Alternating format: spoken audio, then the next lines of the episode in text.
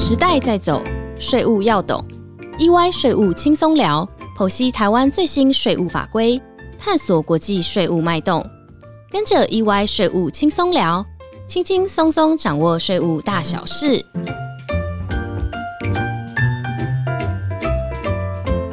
嗨，大家好，欢迎来到 EY 税务轻松聊。我是安永联合会计师事务所移转定价服务的资深经理赖以文，以望。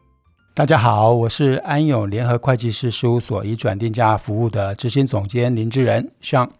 现在的国际租税环境真的跟以前不太一样喽。我们观察到跨国企业进行的交易有越来越复杂的趋势，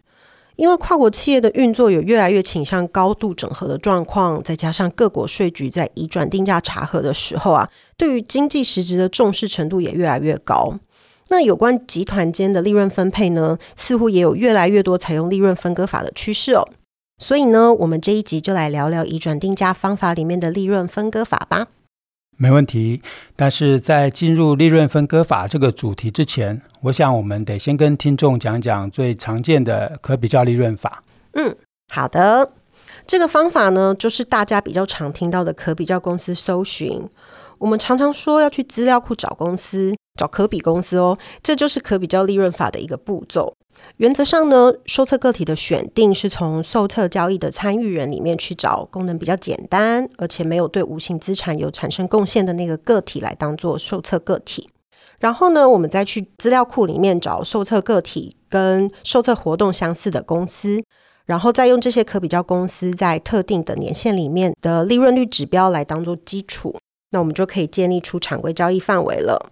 换句话说，就是用可比较利润率去做一个常规的利润率区间。利润分割法的话，其实有两种。第一种比较复杂一点，叫做剩余利润分割法。但如果我们简单的说，就是将整体的交易利润区分为例行性利润跟剩余利润两种。例行性利润就是按照刚才所说的可比较公司搜寻的结果作为依据来进行分配。而且这里的交易参与人呢，可以是两个以上的个体。常见的例行性利润就是制造、加工、配销、行销、支援服务等等这些一般性的活动所产生的利润。扣除例行性利润之后，如果还有剩余，就可以认定是非例行性活动所创造出来的剩余利润，像是品牌、商标等无形资产，或是高度整合性的服务或活动所产生的利润贡献。像是金融业复杂的衍生性金融商品的设计跟行销活动等，这时再按各参与人对于剩余利润的贡献程度来进行分配。那第二种就简单一点，就是单纯的利润分割，不去区分例行性利润跟剩余利润，而是就整体利润直接去按个别的贡献程度来进行分割。嗯。我有观察到，Principal 的营运模式在企业间有越来越多的趋势哦。近年来有不少选择荷兰啊、新加坡个体担当 Regional Hub，再由这个 Regional Hub 去管理欧洲地区或亚太地区的营运，甚至还会包含到供应链管理的服务。诶，这也是跟利润分割有关吗？嗯，这种模式最大的特色是由 Principal 或者是 Regional Hub 哈来进行中央集权式的管理。而各地的集团企业功能，把它简化到只剩下单一的功能，例如制造、加工或者是配销。啊，过往的移转定价分析，经常只对交易的一方，也就是功能风险比较低的一方来进行测试。在移转定价制度发展还比较早期的租税管辖区的税局，哈，也经常只看 local 当地个体申报的利润，在常规交易的区间内，就认定应该没什么问题了，哈。跨国集团也因此普遍发展出所谓的有限风险配销商啊啊契约制造或是契约研发服务等等这样的营运模式，进而主张这些个体均没有对无形资产产生多少贡献，而把本国总部以外的关系企业利润所在例行性利润的规模，剩余利润就全部归由本国总部享有。当然，风险的损失也是由本国总部来做承担。老实说，这其实是蛮有效率的一种模式哈，在管理上也比较容易。管理的好的话，集团的税务风险也可以大幅的降低，看起来是很理想。但问题是，现实世界可能不一定都是这么单纯哦，可以很轻松的界定你就是有限风险配销商、契约制造或是契约研发服务，而我呢，作为集团总部，就是剩余利润的拥有者，或是主张无形资产全数都由集团总部投入或者是创造。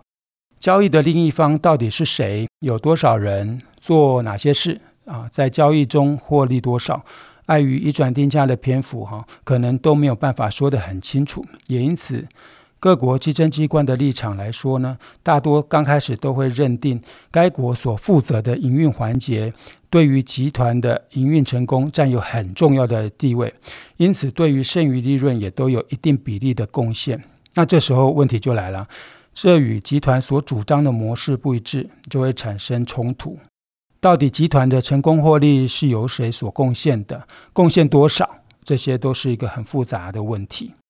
真的，自从 BEPS 行动计划开始推行啊，国际上有了国别报告跟 Master File 的规定之后，资讯透明度就变高了。各国税局对于集团的利润配置的情况有更多的掌握，也更容易辨认出一些查核的风险点哦。不过，当然还是有不少公司没有达到国别报告跟 Master File 的提交标准哦。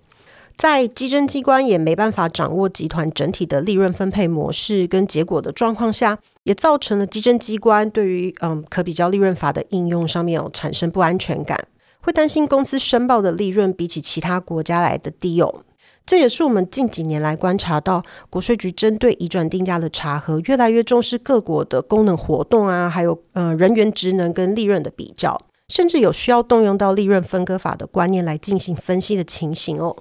对啊，比如说各自都有研发功能，那税局就会质疑说，为什么我这边的研发就是契约研发，仅能用成本加成来收取报酬，那你的研发不是，然后可以享有所有的剩余利润。这个时候，其实利润分割法就派上用场了，可以针对各参与人的研发功能对于集团的无形资产贡献进行更深入的比较分析。这个就是一个例子了。而这也会牵扯到无形资产的功能分析，这是 OECD BEPS 行动计划所提出来的一个很重要的概念，也就是除了研发之外，还要把对无形资产价值提升、维护、保护、利用等等各面向的功能都做个彻底分析，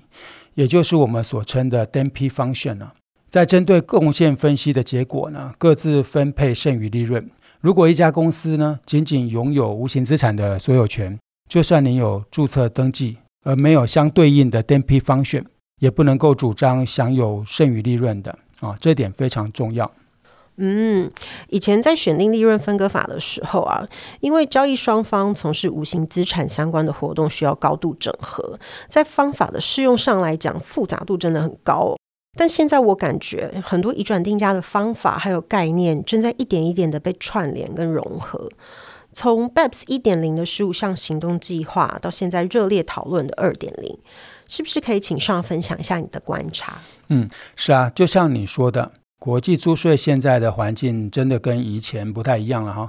跨国企业所进行的交易越来越复杂，利润分割法在二零一五年开始的 BEPS 一点零的时代就有讨论了，而且还带出了无形资产 DMP function 的新概念。之后呢，OECD 在二零一八年提出更新版的利润分割法指导原则，并在今年，也就是二零二二年的一月出版的 OECD TP 概念中，把相关的章节也都放了进去。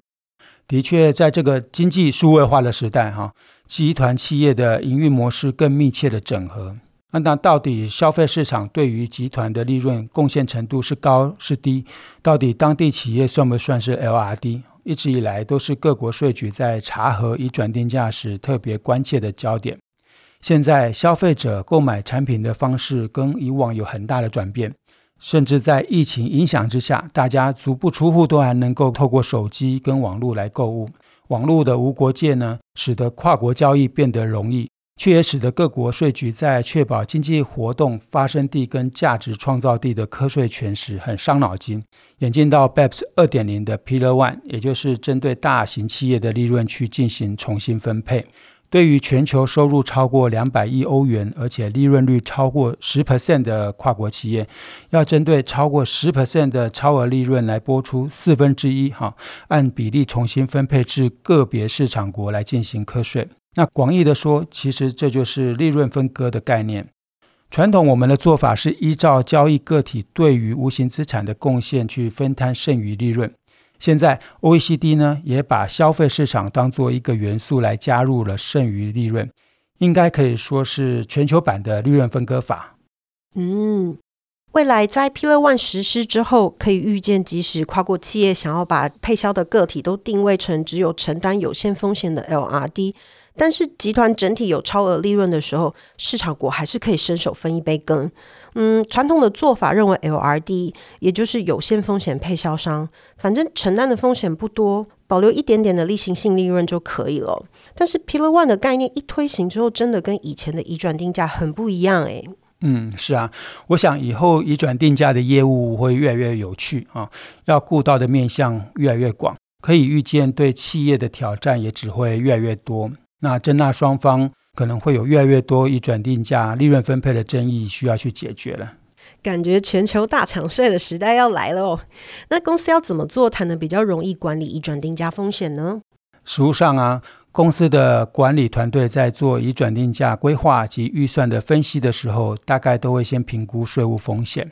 开始进行交易之后，比较理想的做法是年度中。每个月或者是每季定期检视风险点的情况，如果交易结果不如预期的情况，就可能要考虑做些措施，像是对交易的相关内容做更仔细的检视，必要时尽早做适当的移转定价政策的调整，来降低风险。不过，跨国企业如果要降低移转定价产生的税务不确定性，我想最根本的解决方案是主动与税局就未来年度已转定价进行 APA 的申请与磋商。当然，如果交易对手国有租税协定的话，还可以考虑申请双边 APA，以更全面的避免被重复课税的风险哦。嗯，谢谢上今天的分享，觉得知道好多原本不知道利润分割法，收获满满哦。也谢谢大家的收听，我们下周一再见喽，拜拜。